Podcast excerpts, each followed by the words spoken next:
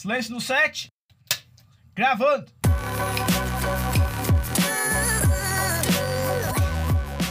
Fala, Neve, meu nome é Diego Fernandes. Eu sou o Guilherme Pelizete. E eu sou o Igor Ribeiro e Diego, a gente tem um assunto de certa forma polêmico. Polêmico. Ou não, né? Não sei. Onde eu devo hospedar a minha aplicação? Depende muito se tua aplicação é um serviço, sei lá, feito em Node ou em React, eu acho que muda muito o ambiente baseado no tipo de aplicação que tu construiu. Hoje, para aplicações Node, para mim a hospedagem perfeita é o Heroku, mas claro que ele é muito caro. Como ele é uma hospedagem totalmente automatizada, que tu quase não precisa fazer trabalho nenhum, já vem com CI pronto, tem altos relatórios bons, o painel é top, mas o grande problema do Heroku é a precificação, né? O plano gratuito, ele derruba o teu sistema a cada, sei lá, 5 minutos sem uso, uma coisa assim, e aí demora um tempinho, ele faz um cold start para reiniciar. E aí vamos dizer assim, o plano básico, para quem quer usar um Heroku mais um Postgres, ele vai sair aí na média de 15 dólares. 7 dólares pro, pro Postgres, vamos dizer, e 7 dólares para hospedagem em Node em si. Então eu não acho viável para quem está, por exemplo, aprendendo programação, vai colocar o primeiro projeto no ar, utilizar um Heroku da vida, né? A menos que possa ser naquele plano básico de ele cair e depois voltar. Então, para mim, hoje, a hospedagem mais fácil de um desenvolvedor utilizar é uma DigitalOcean da vida, ou qualquer outro servidor, pode ser a AWS, que tem um plano gratuito legal de 12 meses, Google Cloud Platform, que dá, se não me engano, 300 dólares para utilizar como serviço. Então, assim, a maioria das hospedagens, eles têm esses planos gratuitos para a pessoa utilizar bastante tempo, mas em caso de Node, então precisa ter uma hospedagem um pouco mais gerenciada, um pouquinho mais de trabalho para fazer, né? Hoje em dia, para hospedagem de React, Cara, aí é muito fácil, a gente tem umas opções assim que são extremamente simples. Por exemplo, Netlify, para mim, é uma das opções mais, mais amigas do desenvolvedor, porque é muito fácil, ele tem um CLI, tu faz o deploy, é muito simples, já tem CI integrado, tu só mapeia qual que é o repositório do GitHub, ele já entende que é um projeto React, faz automaticamente o deploy. Se não for Netlify, GitHub Pages, dá para utilizar também, funciona muito bem. Dá para utilizar qualquer tipo de CDN, aqueles servidores que a AWS tem, que o Google tem, que são feitos para servir arquivos estáticos. Então, qualquer coisa hoje serve para é, tu hospedar o teu front-end. E o bom, de, o legal de hospedar o front-end nesses tipos de servidores é que o front-end dificilmente ele vai gargalar. O que eu quero dizer com gargalar? Se você está tendo muito acesso na sua aplicação e cai o seu site, cara, não é culpa do front-end. O front-end está rodando na máquina do cliente, né? Se tem um processamento que está demorando lá dentro, isso está executando no navegador do cliente e não no servidor. E por isso que a questão de investir em recurso uh, e já um dos motivos da gente não colocar tanto front-end dentro do Docker e tal, cara, é porque o front-end ele não tem muita responsabilidade na questão da performance da aplicação. Claro, tem se o cara fizer uma besteira na, na interface daí, né? Mas eu digo na questão de carry no banco, tudo isso não, não influencia no front-end. Então, o front-end, por mim, a gente pode hospedar no lugar que for mais simples. E, claro, daí o back-end a gente precisa cuidar, o back-end que precisa escalonar, precisa ter estratégias para conseguir aguentar picos de usuários e tudo mais. Mas, assim, eu acho que depende muito claro, front-end nessas alternativas e o back-end em qualquer serviço, principalmente esses que acho que oferecem um plano gratuito antes, é bem legal, porque dá para tu montar tua estrutura lá, ver se cobriu o que tu tá precisando, se cobriu, aí tu começa a pagar, né? Então eu acho que funciona bem legal. Ou o DigitalOcean, que também, pô, é um preço bem barato, assim, em questão do serviço que é, que é entregue, Sim, né? Sim, com certeza. É um ótimo plano de entrada, assim, né? Pra quem quer explorar um pouco essa parte Exatamente. mais gerenciada, né? É, e tanto que tu paga por uso, né? Se tu cria um servidor lá, mesmo que ele seja 5 dólares, e tu usa ele 5 dias, vamos dizer assim, cara, tu vai pagar centavos, nem, nem um dólar tu paga. Então, para testar, claro, é perfeito, assim, né? Só não, só não vai hospedar na tua própria máquina e tentar criar um túnel, né? Antigamente a gente fazia isso, cara. Usava um champ da vida Bons e hospedava tempos, o site PHP na nossa máquina, cara. Meu, era uma loucura. Quem nunca teve um servidorzinho, assim, um PC que deixou de ser utilizado, voltou para fazer um web server? Cara, eu já tentei, cara. Mas... eu, quando eu, eu, uma vez eu fiz isso, instalei Linux no PC, e aí depois de instalar tudo, eu vi que o PC não tinha cabo de rede, não entrava cabo de rede. Tu entrou bastante, assim, explicou algumas estratégias de hospedagem back-end, front-end. E tem alguma dúvida que às vezes surge do pessoal, assim, que tá começando, nunca viu hospedagem na vida. Existe hospedagem mobile? Como é que funciona essa parte, assim? A hospedagem mobile é a loja de aplicativos, né? Não tem outro lugar. Claro, a menos que seja um PWA, né? Menos que ele vai utilizar um PWA, mas daí ah, entra no mesmo que eu falei do front-end ali. Mas para o aplicativo nativo, né, que vai ser distribuído através das lojas, não, não tem como fugir delas. Então, a casa de todo aplicativo é a Google Play Store e é a App Store. Para chegar lá, o processo de deploy é muito diferente, né? Um Node, um React, quando a gente vai fazer o deploy dessa aplicação, a gente joga o código simplesmente no servidor e manda lá ele executar. No aplicativo a gente não tem isso. A gente precisa gerar o que a gente chama de APK dentro do Android, que é um, o application, né? E o IPA dentro do, do iOS, que são executáveis da sua aplicação. É como se fosse o .exe lá do Windows, né? Um arquivo executável, compilado, que está pronto para execução. Né? No Android, inclusive, se tu pega esse arquivo e manda por e-mail para alguém que tem Android, a pessoa baixa e instala o aplicativo.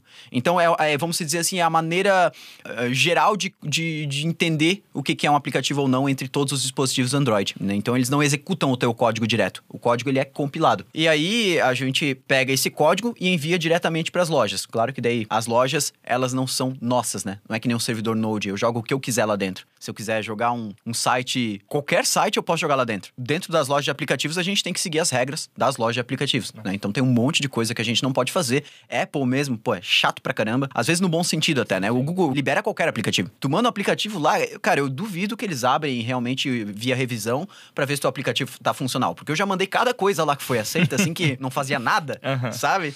E aplicativo iOS, não. Cara, a gente estava publicando o app do Rocket City Experience ali, e sente só, o Levir, ele colocou numa descrição de um dos workshops, Loren Y, dólar, não sei o quê, e eles falaram, não, não pode ter texto fictício dentro do teu aplicativo. Tem... Então eles abrem, eles pedem acesso, e-mail e senha para logar. Eles testam o teu aplicativo inteiro, cara. Se tiver qualquer coisa assim que não tá legal a experiência para o usuário final, eles não liberam dentro da Apple. Então tem todas essas regras, né? A parte de deploy do mobile ela muda um pouquinho, porque tu acaba não sendo dono do serviço onde tu tá hospedando o teu aplicativo. Tu é dono do teu código, como ele vai ser distribuído, como ele vai aparecer em estratégia de marketing, tudo isso a Apple que determina, ou a Google no caso, né? Pra gente finalizar desse assunto, que às vezes dá margem a uma dúvida também, o código às vezes a gente no deploy do nosso aplicativo mobile, uhum. a gente sobe um script, ele baixa isso lá no aplicativo. Então isso aí continua sendo local do celular, né? Você não tem nada hospedado nas nuvens, digamos assim. É. Tipo um cold push da vida? É. é, é assim, existem é, estratégias diferentes de deploy dentro do ambiente mobile, né? A estratégia, vamos dizer assim, mais tradicional é que toda vez que tu muda um código, tu gera um APK novo, um IPA novo, muda o número da versão, né? De, por exemplo, 1.0.0 para 1.0.1, manda para Apple de novo ou para Google, eles revisam todo o processo de novo, mais rápido dessa vez, né? Porque depois as próximas versões são mais rápidas, e esse aplicativo vai pro ar. Nos piores dos cenários, demora aí um dia para uma nova versão ir para o ar. Mas geralmente é mais rápido. E aí, claro, na, nas últimas, vamos dizer assim, depois que o JavaScript tomou conta do desenvolvimento mobile também, a gente tem os famosos OTAs, né, que a gente chama, ou OTA, sei lá, como tu quiser chamar, que é Over the Air Updates, que é basicamente tu conseguir enviar um novo código da tua aplicação sem necessariamente criar uma nova versão do aplicativo.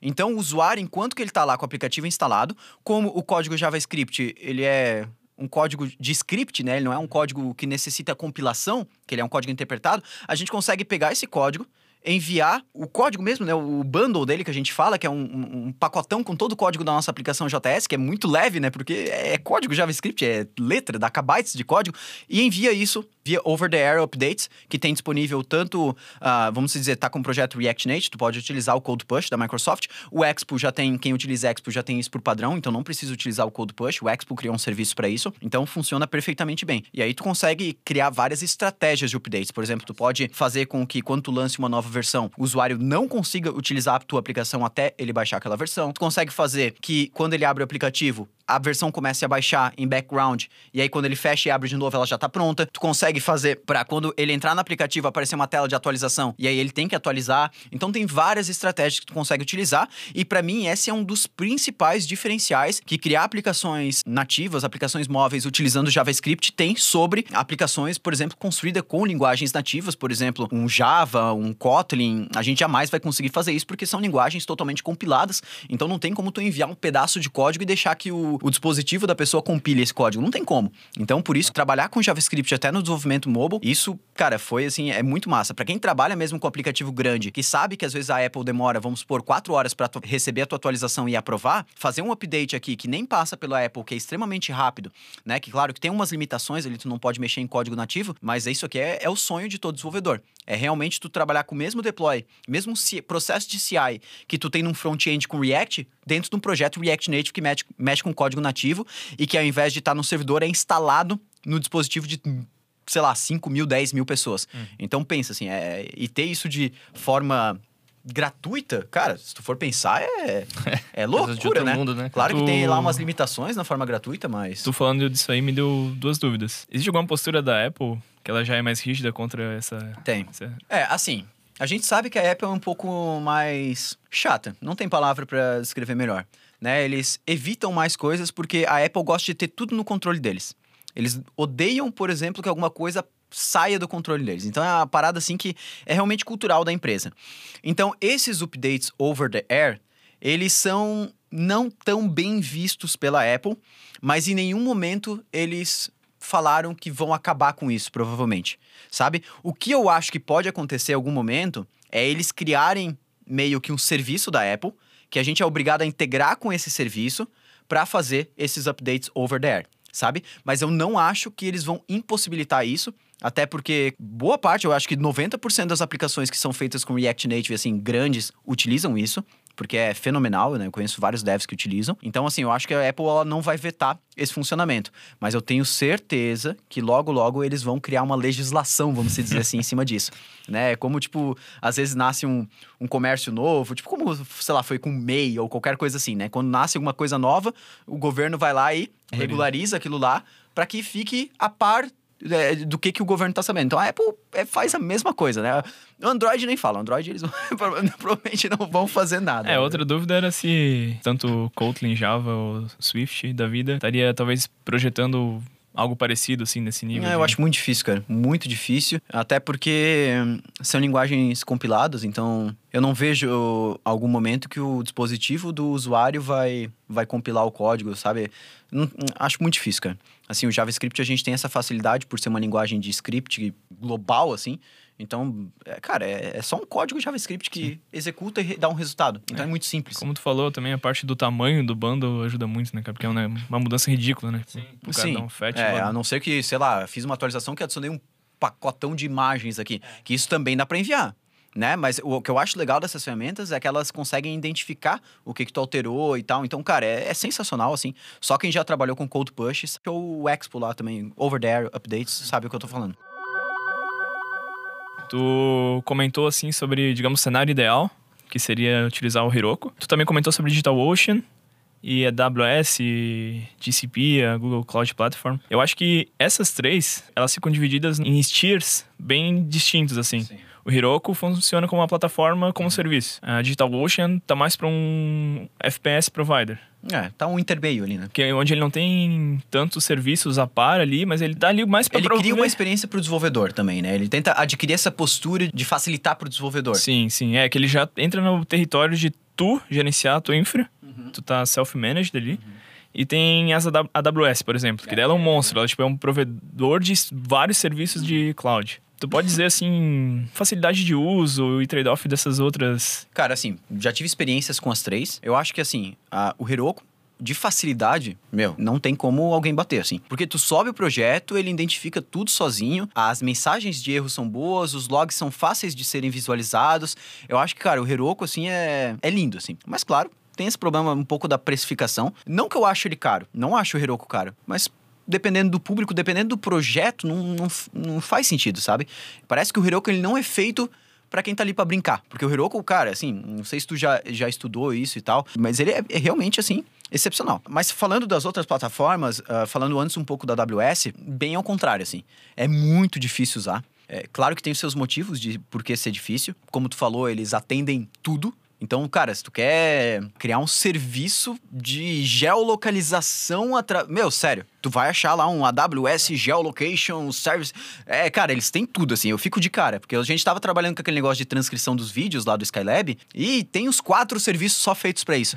E eu fiquei tipo, não, não é possível, cara. E realmente eles têm, assim. É, basicamente, eu tenho um problema. Se eu quero, tipo, achar uma solução pronta, a AWS tem. É, tipo, basicamente Só dá um buscar, né? É, isso tá disposto a pagar o que eles precisam. Não, é. e- Então, daí eu ia entrar no Aham. próximo ponto. Agora, cara, a AWS não é pra quem não tem conhecimento com DevOps. Eu acho que utilizar a AWS pra uma pessoa que tá lá, ah, querendo se aventurar, querendo botar um projetinho no ar, é o pior erro do desenvolvedor. Cara, só usa a AWS se o teu projeto tá grande e se tu tem uma pessoa dedicada pra mexer na AWS pra ti. Porque é um servidor que, assim, ó, eles não põem a mão em nada. Tu configura tudo. Então, cara, se tu precisa firewall, se tu precisa fazer qualquer Eles tipo só de... te dão a máquina, no caso? Tipo, você tem a máquina Não, tu online. configura quantas máquinas tu quiser, Tá. né? É, tu- Um IP eles seu. têm o EC2 lá, Ah. tu configura quantos servidores tu quiser, mas o que eu quero dizer é que, tipo assim, eles te dão um servidor muito cru. Com certeza. Ou seja, não vem nada dentro. É tipo um Alpine, assim. Tu tem que configurar tudo do zero.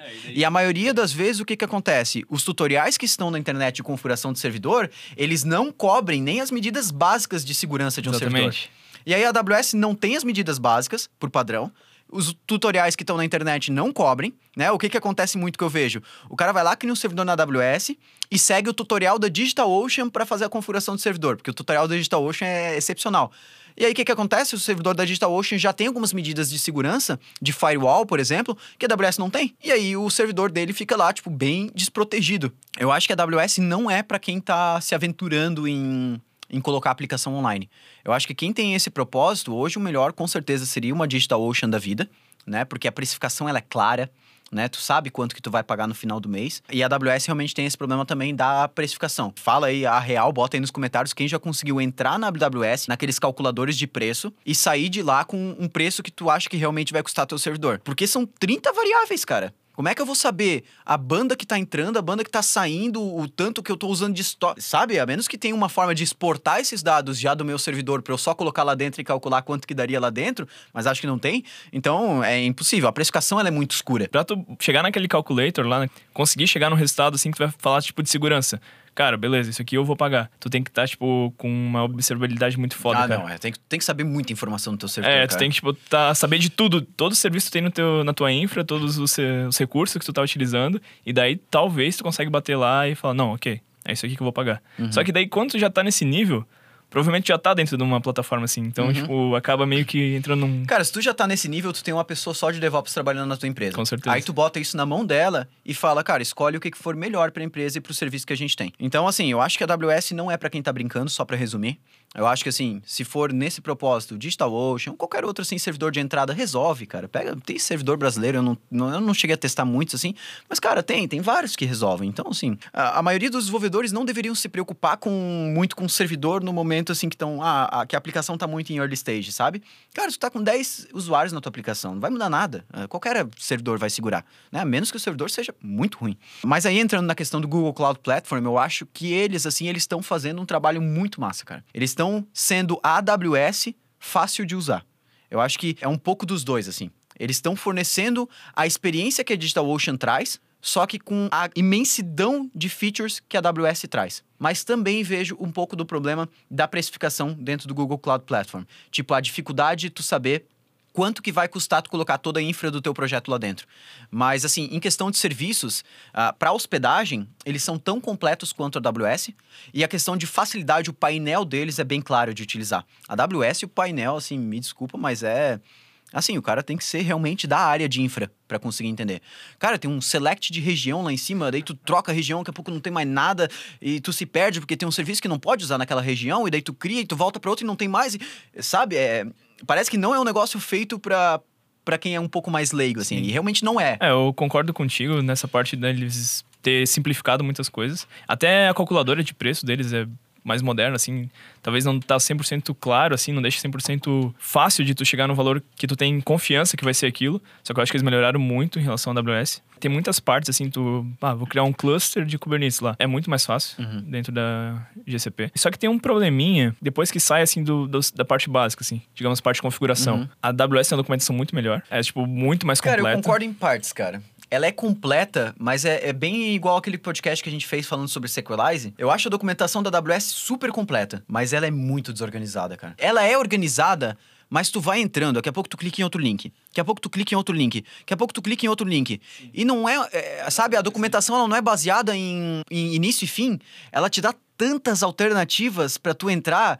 Nossa, sério, eu tava fazendo a parada ali do transcription de vídeo, de encode e tudo mais. Cara, minha, minhas abas do Chrome só de documentação da AWS chegou um momento assim que eu fechei tudo e falei, não dá, cara. Eu concordo, mas é que o que eu gosto da AWS, da documentação, é que tu acha tudo lá dentro super especificado, assim. Sim. Eles têm uma referência, assim, muito boa. Exatamente. Isso aí é perfeito. Eles têm tanto a documentação de. Já te interrompendo, desculpa. A documentação também da API deles, a SDK deles também é Sim, muito bem feita. exatamente. A da SDK eu acho, cara, cara, clean, assim, perfeita pra, ser- utilizado. Tanto que quando eu vou usar esse SDK deles no Node e tudo mais, pra fazer algum tipo de upload para S3 e tal, cara, é muito claro, assim, saber o que, que eu preciso utilizar de método, o que, que eu tenho acesso, o que, que eu não tenho. Isso aí, pô, perfeito, assim, sem. É, e algo assim, talvez é falta de costume mesmo da documentação da Google, mas eu vejo que eles jogam muito exemplo, assim, pra ti. Sei lá, tu quer fazer isso aqui? Beleza. E daí eles têm vários exemplos próprios, assim, Uhum. de situações que tu vai acabar caindo. Só que muitas vezes a gente quer pegar referência, a gente quer, ah, esse CLI aqui. Tem quantos comandos aqui? Quais são os parâmetros que eu preciso passar pra eles? E é- acaba sendo muito chato achar isso aí. Ele Tá. não tem na cara, ele, É, talvez só ele tenha... baseado em exemplo, né? É. O que eu acho, cara, é que os dois deveriam se unir, sabe? Porque assim, eu sinto muito falta de exemplo na, na documentação da AWS, sabe? De tipo, cara, se tu manda via SDK esse código aqui, tu vai produzir esse resultado. Nossa, eu sinto muito falta disso. Eu acho uma documentação muito conceitual, parece que não é feita para desenvolvedor. Eles têm aquelas documentação de SDK, que são os PDFs gigantes lá, mas ah, eu digo aquela documentação no site, ele- ela é muito assim conceitual, muito texto corrido, né? Fica difícil tu conseguir se localizar. E aí da Google Cloud Platform falta essa parte de, vamos se dizer, tipo de referência da plataforma, da API e tudo mais. É muito muito exemplo para pouco conceito, né? Pra Sim, como para que que isso é utilizado e tal. É só exemplo. Mas a Meu Google Deus. tem esse essa cultura assim, né? Tanto que nas APIs de Google Maps, as coisas, a documentação da API de Maps é todas as requisições que tu pode fazer com todos os parâmetros, exemplos, um abaixo do outro com resultado abaixo. Então é basicamente, acho que eles tentaram fazer uma documentação voltada para desenvolvedor, mas quando vem ali alguém tipo DevOps e tal, quer pegar uma coisinha a mais, não consegue tirar nada dali de dentro muito, né? Sim. Então, É, já que a gente acabou entrando nessa parte de AWS versus Google Cloud Platform, tem duas coisas que a Google tem bem legal, que é o Load Balancer global. sensacional. É, então, a Google ela tem esse load balancer. Como ela é uma empresa tipo imensa, gigante, ela provém serviços de internet, ela acaba sendo espalhada pelo mundo inteiro. Ela tem servidor basicamente até na tua casa. se tu É, exatamente. Se tu duvidar, Fica tem teu teu vizinho. porão é, lá tem tipo, vários... É, antes de tu comprar a casa, Onde- botaram um servidor da Google lá e tu nem sabe. Exatamente. Você achou que eu não estaria aqui? É. Achou errado.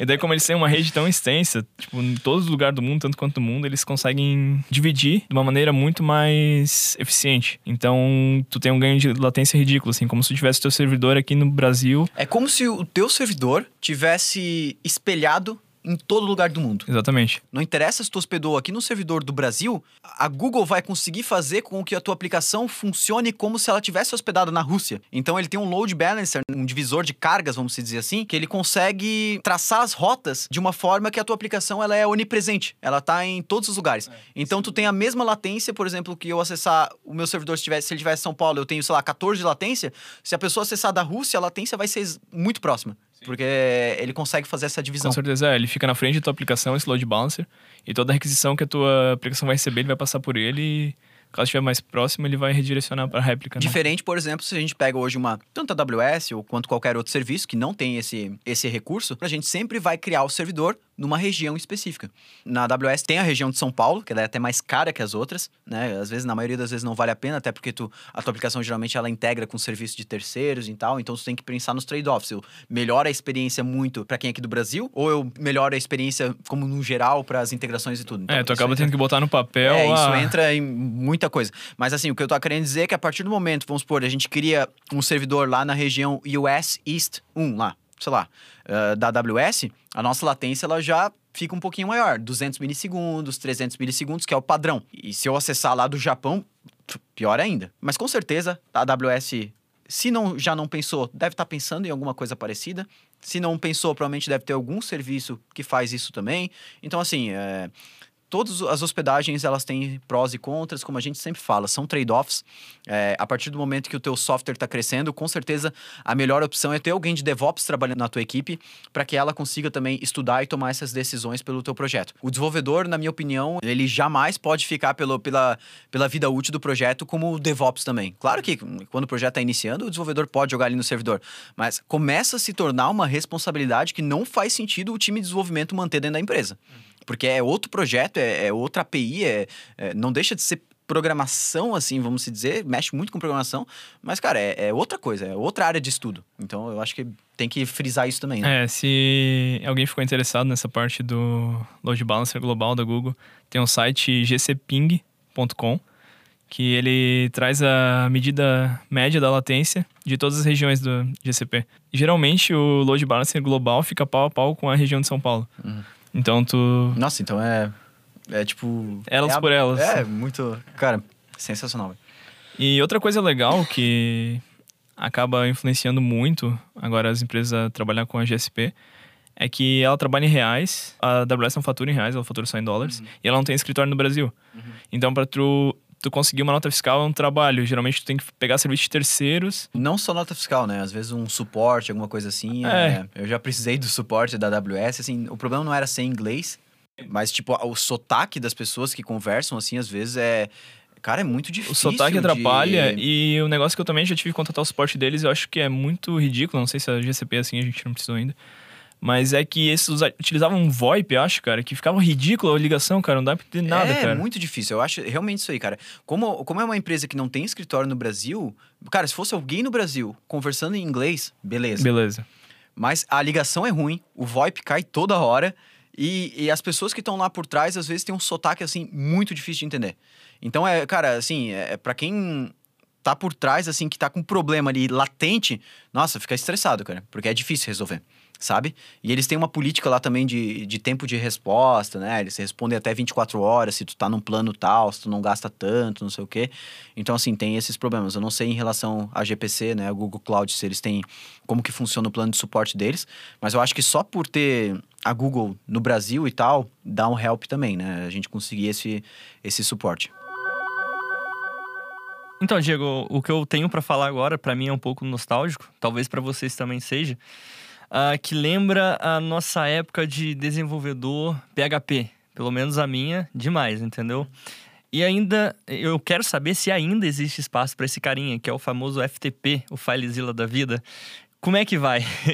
Cara, nunca mais vi, nem comi, só ouço falar, é, cara. as crianças de hoje em dia já não ouvem falar mais do FTP, né?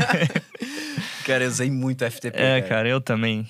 Mas Ah. hoje em dia não, não faz mais sentido usar. eu é tá? trabalhava antes da Rocket, antes da outra empresa que eu trabalhava, eu trabalhava numa empresa anterior. A gente não usava nem Git e nem SSH. E aí como funcionava? A gente tinha lá as pastinhas com as versões do software, né, que era o Git. Quatro desenvolvedores trabalhando dentro do software. Aí tu terminava a feature, tu mandava lá para um cara lá que ele recebia as features de todo mundo e ele usava um software chamado Beyond Compare, que ele abria duas pastas, vamos dizer assim, e o software falava ah, onde que estava todas as mudanças. Aí era o code review.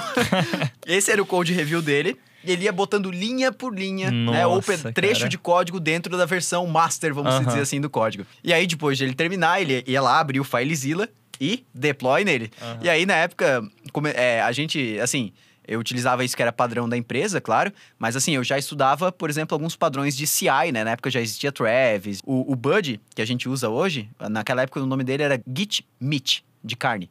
É, é, cara, era, e trocou de novo depois pra Bud. Mas assim, eu já estudava isso naquela época. E aí, assim, a gente começava muito brincar com isso, a gente até tinha apelidado o processo de Aurélio CI. Que era o Aurélio que fazia a- as migrações lá. Mas não que estava errado, naquela época, assim, era, era o que tinha, sabe? As empresas não, não se falavam em, em processo de integração contínua. Cara, controle de versão depois a gente colocou assim, mas não se falava nisso, não se falava nas vantagens. Cara, era um negócio muito assim abstrato, sabe? Era muito, não tinha nada na internet falando sobre isso, claro, só as documentações ali das próximas ferramentas. Mas assim, hoje em dia, eu nem sei se, se os servidores, por exemplo, que tu cria na DigitalOcean, AWS, dão um protocolo FTP para tu acessar, mas eu acho que não. Eu acho que hoje em dia é só SSH. SSH via linha de comando. Ah, Diego, mas linha de comando é, é tão difícil usar para quem tá começando. Hum, Cara, assim, vamos ser sinceros que hoje em dia a documentação até, por exemplo, desses DigitalOcean e tal, é, é tão boa, cara, que é muito fácil pra pessoa aprender ali a utilizar, pelo menos para conectar no SSH.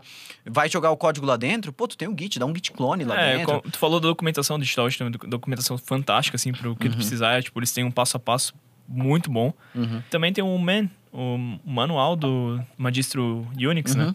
Que, cara, geralmente as pessoas esquecem de usar e é fantástico, cara. Porque geralmente é uma documentação foda. Tem todos os parâmetros, todas as Tá lá, flags né? lá. Ao seu alcance. É, e é só dar um main, o comando que tu quer, e ele te especifica tudo lá. Tu acha assim. Massa. É, então, assim, respondendo a tua pergunta, cara, FileZilla, não sei se existe, mas assim, eu não sei quem usa isso aí, mas acho que não faz mais sentido nenhum, assim, O cara zero. falou de FTP, eu lembro que eu usava o Sublime na época. Pega pesada. Ah, Sublime Daí é eu- bom até hoje, cara. Eu Ah, usava não. Notepad mais mais, cara. Não, com certeza, Sublime, tipo, meu Deus, era uma mão na roda. Tinha vários plugins e... Uhum. Daí eu conectava diretamente no, no FTP. Uhum. Nossa, nem me fala isso, cara. Eu usava um carinha chamado PS Pad. O PS Pad, ele faz, ele não, porque o Sublime eu acho que ele, não sei se na época tinha plugin pra isso, É plugin, era plugin. mas o PS Pad, ele era feito pra isso. Ele tinha integração FTP. Aí tu conectava direto na máquina do servidor e alterava os arquivos online. Olha Ah, só que nossa, beleza. Não tinha como dar errado. Ah, a gente fez, a gente, cara, a né? gente fez um podcast sobre testes automatizados e agora a gente tá falando sobre FTP. Eu acho que tem tudo a ver, cara, assim, porque era realmente só teste automatizado. Teste automatizado base do cliente te ligando, tipo, cara, eu entrei no meu site aqui, tem um Lorem Y, Hello World aqui na página. Não, peraí, que eu tava mexendo agora. Não salvar lá Cara, já era, né? Era uma época de ouro, assim, quanta cagada que eu não fiz. Eu deletei Cara, alguns sites, E cara, o pior é eu fiz que, dependendo de como fechava a conexão, cara, não sei se era culpa do plugin ou se era do protocolo mesmo, ele deletava o arquivo. Daí, tipo, às vezes caía a Ele internet ficava no em branco meio o arquivo. e tu perdia o arquivo, cara. Cara, comigo acontecia isso também. Ele ficava em branco o arquivo. E, nossa, eu me fudi muito por isso, cara. Tá E aí eu não tinha Que backup. faz, Nossa, é faz, complicado. Mas para de faz, falar faz. isso, cara. Eu tô começando a Querer, querer baixar o FileZilla, Isso. cara. Não, eu achei que tu ia falar que tu tá vendo como a gente tá numa era boa, assim, que não tem mais esses problemas. e- Nossa, cara, pois É. é. Não, tá, tá bem melhor, né? Cara? Ah, com Vamos certeza, ser é. sinceros que. Foram bons tempos, foram, mas já passou. vamos Já passou, já passou. Nem tão bons assim, na verdade. Em questão de escalabilidade, também entrando na parte assim conceitual assim de estratégia, tu acha que quando a gente começa a chegar num ponto que a nossa aplicação está crescendo, tu acha que o primeiro passo é escalar ou partir para uma otimização, buscar onde está gargalando? A escalabilidade, ela pode ser feita de várias formas. Tem várias formas de tu escalar a tua aplicação. Antigamente, escalar, antigamente eu tô dizendo, né, era melhorar as características do teu servidor. Então, se teu servidor tinha 1 GB de RAM, botava 2. Né? Antigamente o servidor era físico, né? A gente, essa questão de servidor virtual não era tão comum assim, né? Depois a gente começou a trabalhar com uma escala mais horizontal, né? Que a gente utilizava, eu utilizava muito a AWS para isso, para escalar o e-commerce que eu trabalhava lá. Então, assim, o primeiro passo, escala vertical. É que quando a gente fala escala vertical, quer dizer melhorar os recursos da tua máquina. Escala horizontal, tu começa a replicar o número de máquinas e dividir o teu processo, o processamento, entre essas várias máquinas. E aí tu criava, ao invés de uma, quatro, por exemplo, e aí tu introduzia também o conceito de load balancer para dividir a carga entre elas. E aí o load balancer se encarregava em resolver isso. Então o load balancer pensava, cara, eu estou recebendo 30 requisições por minuto. Eu tenho três máquinas disponíveis, eu mando 10 para cada. Então ele conseguia se lidar com isso. E isso era um processo também meio automático. A gente conseguia configurar lá nas plataformas de hospedagem. Na época na DigitalOcean não tinha, era mais a AWS que fazia isso de forma mais manual, vamos dizer assim. O Heroku já tinha e fazia de forma automatizada. Mas a AWS tu configurava, por exemplo, ah, quando chegar a 80% de uso de CPU, cria uma máquina nova. Era chato pra caramba. Assim, a configuração disso, eu lembro que eu gastei assim, umas boas semanas para conseguir fazer esse processo tudo do zero. Mas, claro, conhecimento em DevOps meu era nulo na época, né? Eu tive que aprender tudo do zero. Com certeza, uma pessoa que já tinha experiência faria muito mais rápido. Mas aí a gente tinha que utilizar uma outra ferramenta da AWS chamada AWS Code Deploy. Esse Code Deploy, ele integrava com o GitHub, né? Ele integrava com o GitHub para ele conseguir, a cada nova instância que ele cria da tua aplicação, ele jogar o código da tua aplicação e fazer ela rodar. Como se fosse um, um, um- um bootstrap, assim, da, da tua aplicação, né? O start point. Então, ele fazia isso, funcionava, ia bem assim. Mas claro que existem estratégias melhores, né? Então, a- o, o que, que a gente vê agora na questão de escalabilidade, principalmente depois que se introduziu co- o conceito de containerização, é a gente trabalhar com containers, né? A gente trabalhar com ambientes virtuais que a nossa aplicação está rodando. E aí começa a, a surgir um monte de ferramentas dentro de DevOps, e para mim eu acho que esse foi um dos principais motivos da profissão DevOps ter crescido tanto nos últimos tempos, porque a gente passou de uma estratégia pouco configurável, assim, difícil de ser configurada, para uma estratégia que ela é muito palpável, bem documentada, que a gente consegue, assim, visualizar de uma forma legal. Então, de- desde que o Docker surgiu, claro, existiam outras ferramentas de container, mas querer comparar com o Docker, acho que é loucura hoje. E começou a surgir também esses conceitos de orquestração de containers que a gente tem tanto com Kubernetes quanto com Docker Swarm. A forma de escalar aplicações, ela, ela se mudou completamente. A partir desse momento aí que começou a surgir Kubernetes, Docker Swarm, eu não venho estudando mais é, a parte de DevOps, vamos dizer assim. Como eu disse, eu acho que é, chega um momento que o desenvolvedor é, perde sentido ele ter que tomar conta da parte de DevOps também. Eu acho que é, tem a questão de foco, especialização. Mas eu acho que, assim, criou-se uma nova área, quase que uma nova profissão, assim, de pessoas especializadas nessa área, né? Que é uma, uma área, assim, a forma mais linda de escalar uma aplicação hoje em dia. Que ela é praticamente, assim, claro, não dá para dizer 100%, mas ela é praticamente a prova de balas, assim. A gente consegue fazer o que, que a gente quiser.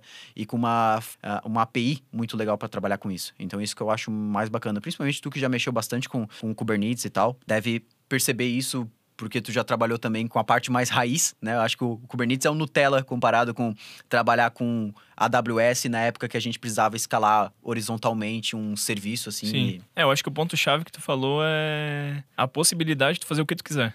O leque de estratégias que tu tem para escalar uma aplicação é ridículo, assim. Pode fazer realmente do jeito que tu quer. Tu comentou também do auto-scaling da AWS. Uhum. Na empresa que eu trabalhava anteriormente, o CTO fazia parte do DevOps. Ele era muito foda, diga-se de passagem, assim, tipo, tem respeito enorme com ele. Tanto que a gente está testando agora é, mais extensivamente a GCP. Foi porque eu fui trocar umas ideias com ele e ele tinha migrado. Ele comentou, assim, quando a gente estava conversando, que dá muito problema o scaling do AWS para eles. Que ele configurava lá e funcionava quando ele queria. E isso eu fiquei bem surpreso, assim, na verdade. Comentou assim, eu achei engraçado, que quando ele foi configurar o scaling do Google, ele falou que funciona 100%. Uhum. Tipo, não tem problema nenhum. Ele só achou que faltava configuração. Você tava lá, eu quero que ele escale quando ele, ele é chega... muito automático, assim, né? É, ele chega em 60% de average load. Acho que tinha mais uma configuração, assim, acho que scale reduz, acho que era só reduz, assim. Ah, quando bater em 30, reduz. Media teu, não tinha nenhum número mínimo, máximo de instância? Não, não, era é, tipo tudo... um negócio totalmente abstraído de lá. Uhum. E daí ele ligou pro suporte, né, porque ele, ele entende bastante. Ele falou, oh, eu gostei bastante do serviço de vocês, tá massa, a gente podia corrigir isso aqui, isso aqui, isso aqui. E, só que, eu, cara, o autoscaling eu achei meio tosco, pra falar bem a verdade, cara. Eu não tenho configuração, eu não posso botar é, o Surge, eu não posso botar o quanto que eu quero deixar uh, disponível para os meus clientes. Daí os caras só, assim, tinham um tapa na cara, assim, cara. Que os caras chegaram e falaram, cara, esse load balance, sabe o Gmail, YouTube, tá nesse autoscaling aqui. Esse, ele usa esse autoscaling, exatamente esse aqui. A gente não tem um negócio próprio, é isso aqui. Ele, ah, beleza então. desculpa aí. É, desculpa aí, gente. Eu pensei que ele ia falar, não, mas eu sou maior do que o Gmail e o YouTube juntos, cara. Sabe-se lá, né? não, mas realmente é. Eu acho que essa principalmente para quem é desenvolvedor, assim, é, é um ponto extremamente positivo, né? Para quem gosta de trabalhar com DevOps, talvez até se sente um pouco ah, limitado, assim, né? Porque gosta de mexer nessas coisas, gosta de trabalhar com, cara, eu quero ter isso disponível, isso de sobra e tal, quando tiver tanto. DevOps gosta dessas maluquices, né? Então, eu acho que o, G, o GCP ele fazer isso, eu acho que é um ponto positivo, principalmente para quem é desenvolvedor. Como tu falou, se pô, YouTube tá e Google estão hospedados ali, com certeza deve ser algo tremendamente escalável. Mas pode ter certeza que o preço escala junto. Eles não pagam para eles mesmo. Eu acho que só se o Facebook tivesse hospedado lá que eles iam cobrar caro. Quando a gente fala de serviços, né, é uma coisa que eu particularmente eu tenho uma preocupação é, e é muito importante, a gente acaba se preocupando bastante com isso, é a garantia da disponibilidade do seu serviço, uhum. ou uptime o serviço pode cair do nada? O que, que pode acontecer? Se quando cair, o que, que eu faço? Ou ele nunca vai cair? Eu devo me preocupar é, que ele vai devo, cair? Eu devo tomar dormir, medidas? É tranquilo. Se eu for um DevOps, ah, assim, ó, depende muito do plano que tu tem dentro da, de cada hospedagem. Né? A maioria dos planos eles fazem aquele SLA, né? 99,9%, que quer dizer que a tua aplicação pode ficar fora do ar até uma hora por mês. Vamos dizer assim, quando eles botam aquele 99,9%. E aí, na DigitalOcean acontece do quê? De eles fazerem, às vezes, algumas manutenções né, e o teu serviço fica fora do ar, sei lá, 15 minutos, 20 minutos. Mas a gente, por exemplo, nunca teve problema de o serviço da DigitalOcean, por exemplo, cair, ou o serviço da Google Cloud Platform cair de uma forma que, assim, por horas fique inacessível. Não. Né? Então, é uma coisa assim que é remoto né, o, a, a, chance disso acontecer. O que pode acontecer, às vezes, é não no serviço da DigitalOcean, não no serviço das hospedagens, acontecer algum problema. Por exemplo, lembra que a gente que aconteceu bastante nesse ano a, do Cloudflare, do DNS, que é um dos DNS mais utilizados e muitos sites utilizam Cloudflare por trás. O, o DNS deles caiu parou de rotear, fazer o roteamento, vamos por assim. E aí, meu, caiu um monte de site, mas não é porque eu- a hospedagem caiu. Caiu a internet, basicamente. É, caiu a internet, basicamente. Porque o gigantes. DNS, que sabe interpretar o endereço e converter isso num IP, caiu. É, como é que. é, ou tu digita o IP lá diretamente, ou tu não vai acessar. Então, isso pode acontecer. Mas assim, ó. Conforme a tua aplicação cresce e tu vai entrando em outros planos, vamos dizer assim, de precificação, é, chega um momento que tu consegue sim 100% de SLA. Ou seja, eles jamais vão deixar a tua aplicação fora do ar. A gente tem isso, por exemplo, com, sei lá, Google, YouTube. Já aconteceu deles cair, inclusive, tipo, de, de partes da aplicação parar de funcionar, mas com certeza porque eles são divididos em microserviços para tudo quanto é lado. Mas, assim, eu nunca vi, por exemplo, tirando essa parte que eu falei do DNS, o serviço, a hospedagem cair em si, por exemplo, desses serviços grandes. Eu acho que. Ou senão que pode acontecer a justiça derrubar, né? Igual o WhatsApp às vezes acontece. É, não, mas é, é totalmente a parte, né? A gente não nunca sofreu com a DigitalOcean, tipo, de cair, ficar fora, assim.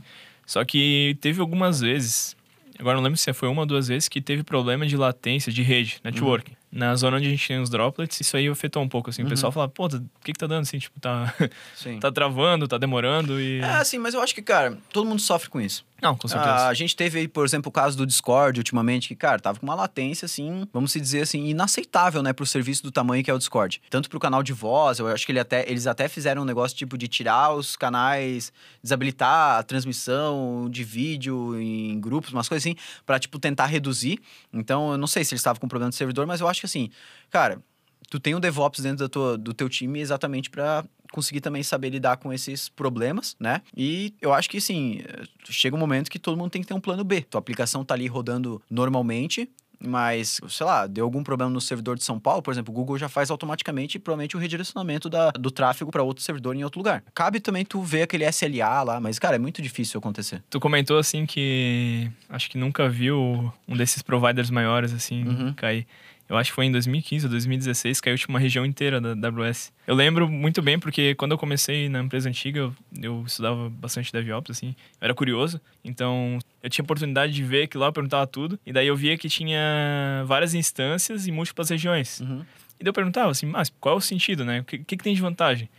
Daí ele explicou que eles sofreram lá com isso. Que eles te Caiu deixavam... uma região toda. É, e tava tudo naquela região. É. Então, tipo, acabou o serviço, assim. Uhum. por- Até eles voltar, que demorou não sei quantas horas. Pra... Nossa, e tipo, isso pro, dependendo do nível da empresa, cara, ele não existe. É tipo morte pra empresa, assim, praticamente, cara. Tem de tudo. Assim, vai, pode acontecer de cair, mas só que tudo se baseia, eu acho, muito também no, no tipo de contrato que tu tem com, a, com a empresa de hospedagem. Mas, sabe? mas na maioria das vezes você pode dormir tranquilo. Ah, na maioria das vezes, sim, né? Eu acho que, sim, a menos que tu tenha feito alguma cagada na aplicação, a, a chance de cair o servidor, assim, é... Meu Deus, hoje a gente tem... Tu abre o, o painel da DigitalOcean lá, tu consegue ver a... Vamos dizer assim, analisar tudo o que está acontecendo lá dentro. Então, tu vai saber o momento que está consumindo recurso demais, e aí tu, tu pode tomar várias estratégias. Mas se tu estiver utilizando já alguma estratégia para escalonamento horizontal, uma orquestração de containers e tal, aí a chance cai por tipo, milhões, assim. É muito difícil acontecer algum problema desse, desse gênero. Cara, eu acho que, assim, a hashtag para esse episódio é mais uma hashtag de mostrar pra galera pra onde que tá caminhando esse lado de DevOps. É a hashtag containers, velho. Containers. Hashtag containers. Boa. Porque, assim, se tu tá trabalhando com DevOps e não sabe ainda trabalhar com Docker ou containerização e tal, assim, já tá um pouco atrasado. Corre atrás disso, porque provavelmente o mundo de DevOps vai mudar, vai mudar para isso. Não, os grandes já estão mudando. Já tá caminhando fortemente, Já tá caminhando mas cada vez fortemente. vai caminhar mais. Então, assim, containers, or- orquestração, dá uma olhada nisso, principalmente quem quer estudar DevOps. Eu não acho que um desenvolvedor que. É, um programador, assim, que o foco dele é desenvolvimento, sei lá, web, tem que ficar focando em estudar isso. Mas saber o que, que é, é legal também. Então, eu acho que é isso. Meu nome é Diego Fernandes Eu sou o Igor Ribeiro. Eu sou o Guilherme Pelizete. E esse foi mais um podcast, dessa vez falando sobre os benefícios do FileZilla, né, Igor? Adoro.